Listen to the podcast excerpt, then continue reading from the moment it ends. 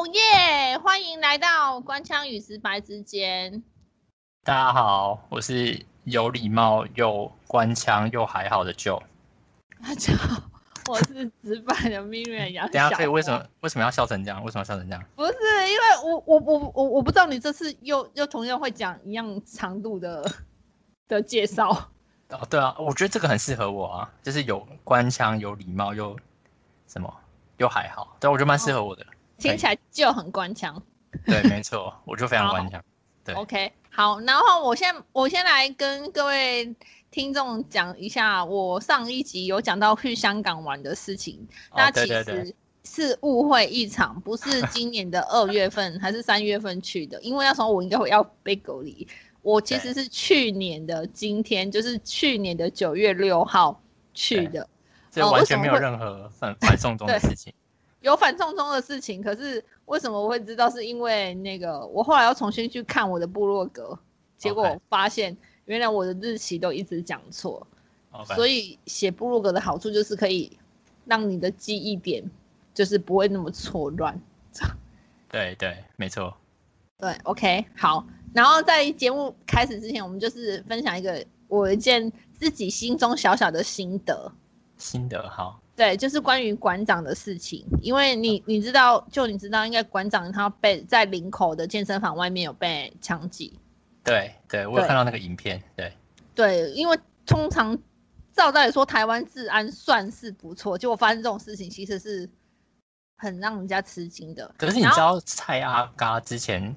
他们好像也是被人家袭击，你有印象吗？对对对，他老婆就是被被人家用棍子打，那个有点夸张哎，真的是太扯。可是我觉得跟用枪打，我觉得不一样。我觉得枪用枪打是真的要对方死的那种感觉。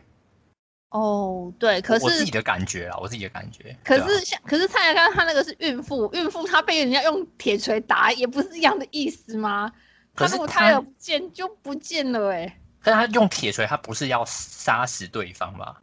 就是我自己的感觉啊，就是看你武器采取什么，我觉得是不同的意图，就我自己的感觉。对，哦，好吧，可是我个人认为，只要是有攻击上的意图，就算是置人于死的，他就会有那种心态是想要杀死他可能会要让你，基本上一定会让你受伤，但是你要不要死，就可能取决在你的命大不大吧？或许。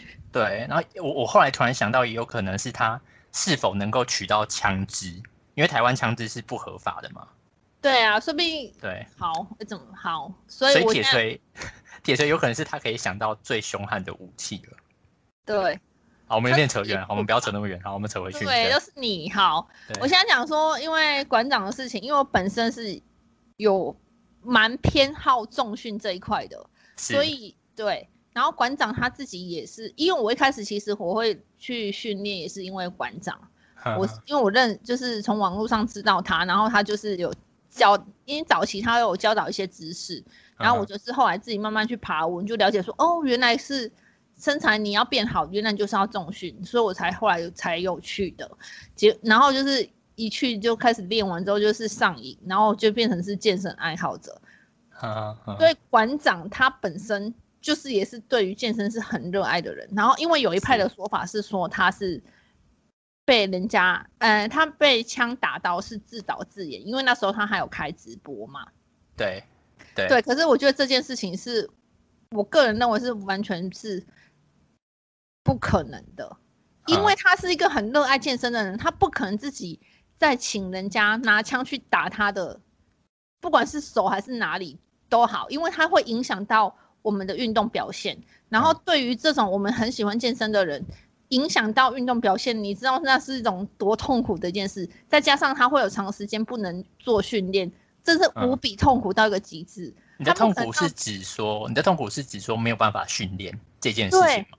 对，没有办法训练，这是其中之一。然后第二点就是说，就算我今天受伤，我的力量原本可能我可以深蹲，可能是两百公斤好了，可是。呃，你要跟大家解释一下两百公斤的概念。OK，好。嗯，要解释两百公斤概念，就是你一个人可以背两百公斤的概念啊。一个人两百公斤是可以的吗？所以，所以馆长可以可以两百公斤。我没有注意看，可是因为我基本上我就可以到八八九十一百了，何况是馆长呢？对啊，馆长我记得他好像两百多吧。没印象，没没有记错的话。好，那这边给大家一个概念，就是呃，一般成人的体重大概是要要看多高啦，然后正常一个成人体重若一百八十公分，然后体体型正常的男性的话，大概八十公斤左右。对，八十公斤。对啊，体型正常就是他一百他一百八十公分，然后他体型正常，然后偏壮一点，应该八十公斤吧？没有啊，应该会更重啊。会更重吗？九十吗？对啊，对，哎，我我我是不方便有透露，我大概是有六十公斤，直接讲，我一基本上我有六十公斤，我一个人就可以弄到八十了。何况是一个体型重硕的男生。不是啊，我说他的重量是八十啊，我不是说他可以举多少了。对啊。你说什么重量？我说他本人的重量。哦，那你也讲好啊，不是他可以举多大的重量？你看我这样阴错阳差之下讲出自己的体重，像话吗？没错。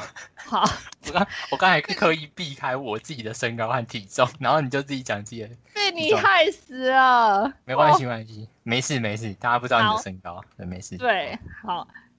结果反正我觉得，反正我就是认为这件事情。你如果自己自己开自自导自演，你中枪这个部分去去让自己受伤，没有办法训练，你知道内心是多焦虑、多痛苦的事情。然后再加上你的力量没有办法回复到以前，实在是这件事情真的是微乎其微。我告诉你，随便在路上抓一个真的很认真在重训、很喜欢在重训的人，绝对不会让自己发生这种事情。像我自己都很小心保护我自己身上的每一寸肌肤。我很害怕受伤，我如果受伤的话，我就不能去运动。如果像我之前腰闪到，我也是马上就去看医生，因为就是腰也是很重要。如果我后续因为腰我不能在就是训练上做一些其他的运动表现，我就会很难过。OK，所以这是我就是以以一个健身的有有在健身的人的角度来分析，呃，馆长的这个事情。对，没错。对。那我我要讲一下以一般人的角度吗？不用啊，你不用讲一般人的角度，这样我们会没有时间。好好，对，有道理。对，好，不要讲一般人角度。好，那今天要切入正题吗？好，直接切入正题。好，交给你。好，那我们今天就是要讲一下我们最近看的一本书。是。对，然后等一下，等一下，等一下，要强调一下，是你看的书跟我看的书，这是两本书。对，因为我觉得这样听起来，观听众可能会觉得是同一本。但是我们是不同本的，对。我还没讲完。哦哦，我还要抱歉，然后打打断太快。那没关系，各位听众，你有知道，就是我们个别就是自己有，因为我们平常就是都会有，我们两个都会有看书的习惯。没错。所以我们之前为什么我们会开始录这个 podcast，也是因为我们在互相传语音讯息的时候，我们会聊到我们自己看的书，所以就是会互相推荐给大哎对方。所以我们就今天就是索性就是趁这个时刻。呃，分享我们在看的书，然后也是推荐给各位听众这样子。对对对，这本书我非常推。我不知道你那本书你有没有很推，但是我的书我是很推荐给大家看这样子。好好，那 那我们就请就先来介绍一下你你现在看的这本书是什么？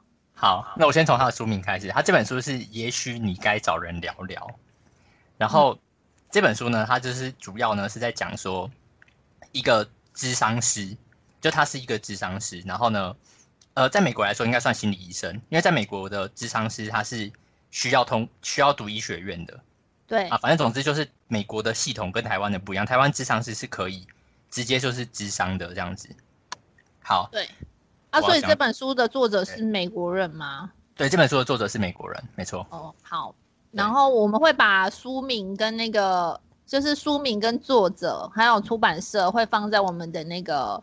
资讯栏里面，如果大家有兴趣的话，也可以去找书来看，这样子。对对对对，可以。好，然后你开始介绍一下你的书。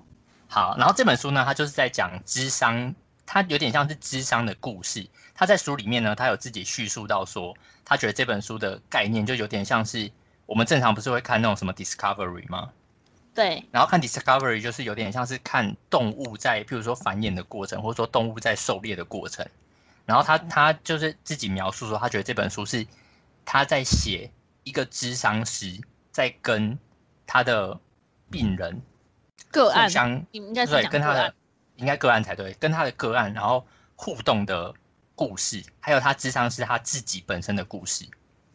哦，所以他就是里面这本书其实是讲很多种不同的个案，他是把它串成一个故事，还是一个一个一个分开？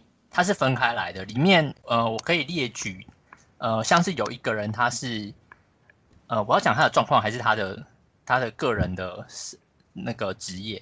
他这样看，你哎，你这本书是这个个案是让你最印象深刻的吗？呃，对对对，这个个案它很特别，他这个个案他是他是好莱坞的很有名的一个编剧的人。然后呢？他是有写过很多很有名电影的编剧，是这样吗？呃，应该算是影集啊，应该不算电影，应该是影集。哦哦哦，好了解。对。然后呢，他本身的状况呢是，他，可是我不想爆雷，我会爆雷。好好，我尽量不要爆雷。就是他自己本身的状况，就是他觉得全世界的人都是笨蛋，就他觉得他他他没有办法理解为什么这个世界的人都很都很笨。然后他就和智商师，就是和我们这个作者，就是在聊。他观察到的这个世界这样子，对，对，然后他后来他们就是一抽丝剥茧嘛，就是智商是抽丝剥茧之后，发现他内心深处其实就是有点不信任人，就是说觉得别人都有问题，然后那那个不信任是来自于他发他人生中发生了一个很重大的事情这样子，所以他那个重大的事情是在童年吗？呃，对，在童年，对，在童年哦。对，我刚才想说你会问我那件事是什么事情，那件事情就是我想说不要暴雷，因为我觉得这件事情是这本书里面就是让我很印象深刻的事情，因为他从来不讲这件事情。然后他他智商师他就有讲说，人在看智商的时候，应该说他的个案在看智商的时候，大家都会想要呈现自己最好的一面。然后当他去询问到对方就是不愿意面对的那一面，就譬如说，譬如说这个人不想要面对他的童年好了。那智商是在问说，哎，那你小时候是过得怎么样啊？然后他就会防御，就是每个人都会有防御机制，他就会讲说，哦，小时候没什么好讲的，小时候我就是我爸妈很好，我爸很好，我妈很好，他们两个对我都很好，然后我我童年没有什么问题。他他他的意思就是说，就是作者他就说，这些个案他就会有一种防御的机制，就是不要让别人就是去触碰到他这一块。对对，然后他就是用没有问题来来带过，就是。是想说让智商师跳过这一块，可是其实智商师如果他们是有经验的智商师，应该会知道说，呃，通常会这样子回答，表示说他们有问题的就是这一块。对，因为你因为你没有问题的话，你就很愿意跟别人分享嘛，就是你就会觉得说这有什么好，我就会我就会很仔细的告诉你说，哎，我我小时候在哪里出生啊，然后我做什么啊，然后什么的，就不会觉得说不愿意跟别人聊这件事这样子。对，所以应该是好像。蛮多，我所以你这本书里面很多个案，他们的问题都是从很多都是从从小发生的吗？呃，他其实个案的类型很多，他还有个个案是很年年纪很轻，就是大概三十岁左右，然后得到癌症。哦，对，然后这个个案也也是让我印象深刻，因为他真的年纪很轻，然后得到癌症，然后他他他描述那个癌得到癌症的那个过程，就是让我很印象深刻，就是说。他譬如说，我我不确，我现在没有很记得他是得到什么癌症，但是他可能就是要切除乳房，然后哦，所以她是女性，那个个案是女性，对，那个个案是女性，然后她现在切除乳房，然后接下来呢，她癌细胞又扩散，然后变成她要她要放弃一只脚，然后接下来她要放弃一只手，就是她她的人生是一直在失去。哦，那这样还蛮惨的对，是真的很惨，而且她她得到癌症的当下，是她事业已经。到了巅峰的状态，就是他好像是假设他是副教授哈，他升成教授，就是那个对教授来说是一个巅峰的阶段。然后他准备要和他结婚的，他他他跟他先生结婚才一年而已，然后他们准备要生小孩，结果就发生这样的事。对，就是发生这样很凄惨的事情，就是医生就问他说：“所以你你要选择，譬如说你要选择切除切除乳房，还是要选择活下来？”然后你只能你只能选择切除哦，你要选择切除还是死亡？因为哦，对啊，因为他想要活下来，他就必须要切除他的乳房嘛。对，然后变成说他他他的选择题都是那种你根本连选都不想选的，就是你要活下来还是你要切除？你要活下来还是你要切除？就他觉得人生就是变成这样子之后，他觉得这样子活着根本没有意义。嗯，应该很痛苦，应该是每分每秒都很黑暗吧。对对对，然后他就说，他和他先生每次在听医生的判决的时候，他们一开始都会就是大笑，就是就是会觉得说真的太太离谱，为什么我要做这样的选择？然后笑完之后，然后真的是变成哭。嗯，对，好，这个也是这个也是人的一种面对事情，就是他他们就是有一个呃心理学家，他就说人在面对一些重大事故的时候，一开始会先拒绝，拒绝之后，然后他接下来才会有接受的阶段，就是先拒绝，就他他好像有提出就是五阶段吧，对，哦，然后就是慢慢你才能够接受，你一开始绝对拒绝，譬如说你今天突然看新闻，然后新闻上面说，呃。你的你的很要好的谁过世了，然后你一开始就会不不不愿意相信，就会觉得说这是假的，这不是真的。但是你后来你随着你对这件事情越来越了解，你你变成说你接受，然后你开始感到忧伤，然后感到忧伤之后，然后逐渐的就是放下这件事情，然后逐渐变缅怀，就是它会有很多阶段这样子。哦，就是像如果有一天我中乐透，我一开始会想说，怎么可能是我？对你这个乐透的例子是有一点。反过来啦，因为他们那个是很很巨大的悲伤嘛，啊，你这个是巨大的喜悦，这样子。对啊，可是他们经历的阶段应该算是都是差不多的吧？对，但是我觉得应该是类似的，没有错。对。对啊，因为通常好像据说中乐透的人都会想说，怎么可能是我？就是我不相信，所以他们都不会马上去领奖啊。他们不领奖是怕被。他们没有马上，不是不领奖，我只是说他们没有说，我今天中，我明天就去领奖这样子。哦，你说他会过一段时间先沉淀一下，对，先沉淀一下，因为他一开始不能接受这件事，所以你刚刚讲到癌症的事情，其实跟我的书，呃，有多少带到一点呢？哈哈哈。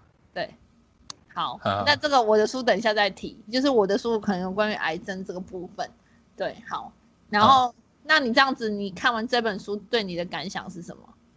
我自己是觉得，就是我我比较偏向于就是觉得人生无常吧，然后有时候常常会觉得说自己其实很忧郁，因为其实我自己本身其实是有在看智商，然后我然后我其实之前有在吃一些就是，比如说像抗忧郁的药，对，然后然后我就发现说，就是看了这些书，然后了解智商之后，我就会觉得说，有时候别人面临的痛苦其实又更大。然后其实每个人都会面临不同的痛苦，因为它里面其实很多各种不同的个案，像我刚刚有提到的一个是不信任这个社会嘛，不信任这个世界，然后再来是有癌得到癌症，然后还有一个是他年纪很大，但是他不愿意接受他这样的人生，他觉得他的人生就是充满悔恨，就是那个故事就是他的儿子，他的儿子他女儿就是被他的先生就是施暴。就他的先生是，就是会会对他们拳打脚踢这样子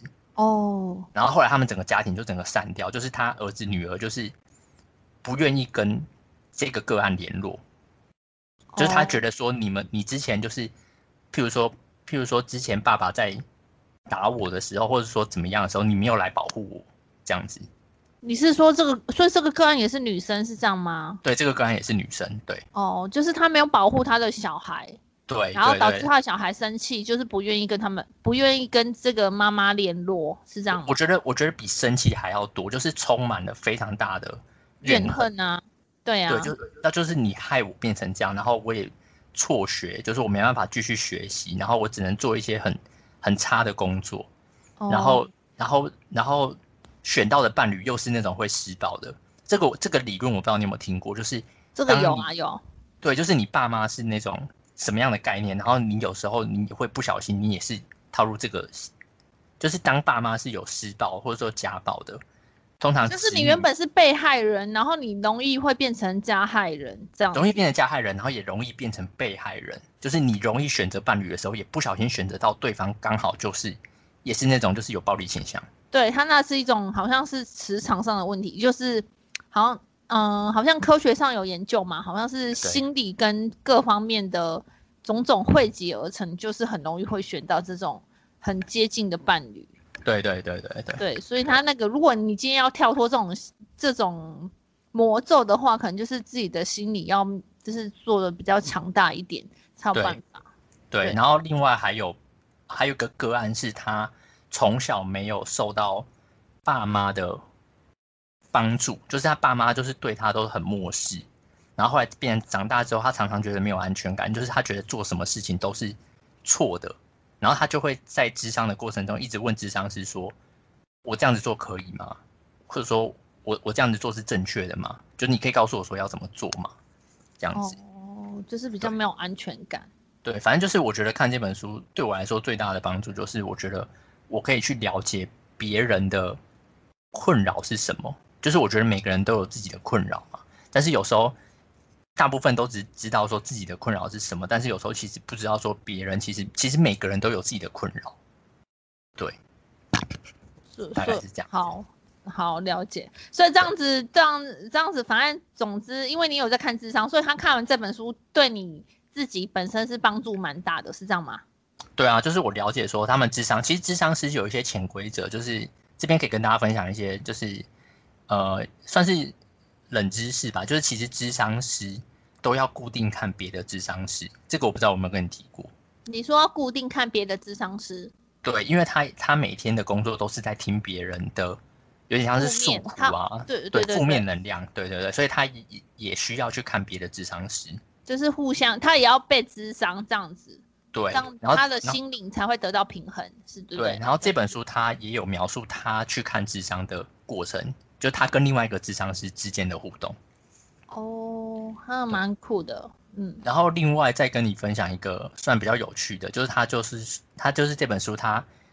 他因为他有进到别人的智商室嘛，然后每个每个智商室有自己的摆设，但是他们智商室里面有一个很很重要的点，就是一定要坐在门旁边。你知道为什么？你猜猜为什么？你说智商师要坐在门的旁边？对，就是一个房间里面的话，智商师要尽量坐靠门的位置。哦，因为如果是如果是那个被智商的人，如果做一些攻击他的举动，他马上就可以跑。对，没错，对。很聪明吧？对，就是他的个案，如果说失控的话，他要知道说我现在该往哪边逃，因为智商智商室通常是相对来说是比较密闭的，因为他这个是东东这个东西是有隐私的，是，对，所以他们通常会在一个房间里面。对，好，那接下来再再跟你再再再考你一下，你觉得智商室里面一一定会有什么？一定会有椅子啊。好。好，除了除了好，除了椅子，然后桌子以外，你觉得一定会有什么？会有时钟。为什么？因为它它是算小时计费的。好，那时钟时钟以外。啊，我先讲那么多，不然是什么音乐跟盆栽吗？因为我觉得这两个很重要，盆栽可能不要，因为可能会有比较会有攻击性，而且像它时钟挂的话，它时它时钟就算有，它一定要用挂的，不可以放在桌上的那种时钟，因为很容易变成攻击性的武器。好，我这边跟大家澄清一下啊，就是不呃，通常不会有音乐，对，通常不会有音乐，然后通常也应该也是没有盆栽，对，哦就是我讲盆栽会成为攻击性的武器。对对对，通常不会啦。我我想要跟大家分享说，职场室里面一定会有卫生纸。哦，对。好，我是没想过，我不想。对，职场室里面一定会哭嘛，对不对？是。但是没有一定，不是一定，不是每个人都一定会哭。就是很多人他可能在分享一些不好的事情的时候，他可能就是会会哭这样子。对。嗯，好啊，给毛巾也可以。毛巾就有点怪，因为你你你这样子就是是要他回去洗好再还给你吗？哦，好吧，不然下次不是还会预约再看一次，而且通常会自己带。如果我知，如果我自己知道我今天要智商的话，我我一定会自己带。自己带毛巾吗？对啊。好，那这也是一个很神奇的、很神奇的概念。你你只是把去健身房带毛巾这件事情套用到 智商室吧？对，被发现了。对啊。好，OK。好，OK。然后再哦，对对对，然后那个冷知识我还没分享完，就是。他他就说，他后来去另外一个人的智商室里面，然后他观察了一下，他发现对方坐在窗户旁边，就是对方另外一个智商师坐在窗户旁边，然后他心里就在想说，所以他危险的时候是要跳窗吗？跳窗？他窗户外面可能有阳台之类的。那他是在几楼啊？他他没有详细叙述在几楼，但是我觉得这个这个冷知识我觉得蛮有趣的，就是他的他，因为他他自己也是智商师，然后他看别人的智商室。的那个概念跟我们想法是完全不一样。嗯，对。因为一般人的想法进到智商室里面，就可能想说，哎，我要做哪里啊？然后，然后，对啊，就是比如说我要做哪里，或者说智商室要做哪里，这样他不会去想说他的摆设是什么概念。因为其实是讲，因为诶，通常智商室里面应该是不止一个椅子吧？我猜的。对啊，通常他会有一排椅子，然后可以让让就是呃换呃个案可以自己选说你要坐哪里。对，因为因为分那个智商是可以从你选的位置去判断你这个人你现在的心理状态是什么吧？哎，你还蛮有概念的，这个部分你算蛮有概念的。对，就是书看的多，就多聪明啊！哈，自己。这个你算有这个，这个是这个你算是有概念的，就是看你跟智商是做的距离，他智商是可以判断说你通常跟人的距离是是怎么样的距离，这样子。对，是没错。这个这个很酷哎，我一直对这种心理上面就是空间的还蛮有兴趣的。OK，好，好，好，那你分享完了吗？那你你你你这你目前这样子这本书有没有让你觉得？最最值得分享的句子。好，我最喜欢的句子就是，呃，它有一个句子叫做说，呃，因为我是把它翻成中文了，因为我因为我最近都是在我后来几次在在看这本书都是用听书的，都是我是用电子就呃有声书去听哦，好，所以我翻的可能会有点声音。对，他就在讲说，呃，这个社会的本质呢，其实就是它会一直不断的变化。对，然后呢，他下一句话就讲说，但是人的本质就是去抵抗这些变化。哦，你要用英文念一次吗？你有你有记得吗？我觉得英文不要好了，我有点害羞。对，但反正就是他的意思就，他的意思就是说，这个社会就是一直在变化，但是人呢，通常倾向于就是拒绝这些变化。就是我想要有一个稳定的工作，我想要有一个稳定的生活，我想要。有稳定的金钱收入，我想要稳定的怎么样？然后我想要什么事情都按照我的计划进行，但是这些事情其实通常是没有办法达到的，因为这个世界就是一直不断的在改变。好酷哦，这句话。对，反正我非常喜欢这句话，因为我觉得这个就是事情，这个就是有点看社会的角度。然后这句话是由对，就是他去看智商的那个智商师跟他讲的，就是说他觉得他在这些智商的这这几几十年。来，他觉得他看到的东西就是这个。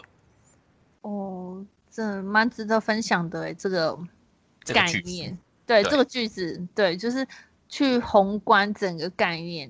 对，对对对，好，然后他就说，他他可能会觉得说，很多个案其实就是，比如说有些人他是活在过去嘛，他觉得过去很棒，然后现在很不好。那他那其实过去到现在其实就是一种改变，人不可能一直活在过去。人也不可能一直活在未来，那要穿越未来才有办法。可是就算他穿越未来，也是活在过去，也他就会在，反正他从过去穿越到未来这段时间，也就是改变啦。对对对，反正他的意思就是，反正本质就是不断的改变。然后其实要要要适应这个社会，其实就要去接受这些改变。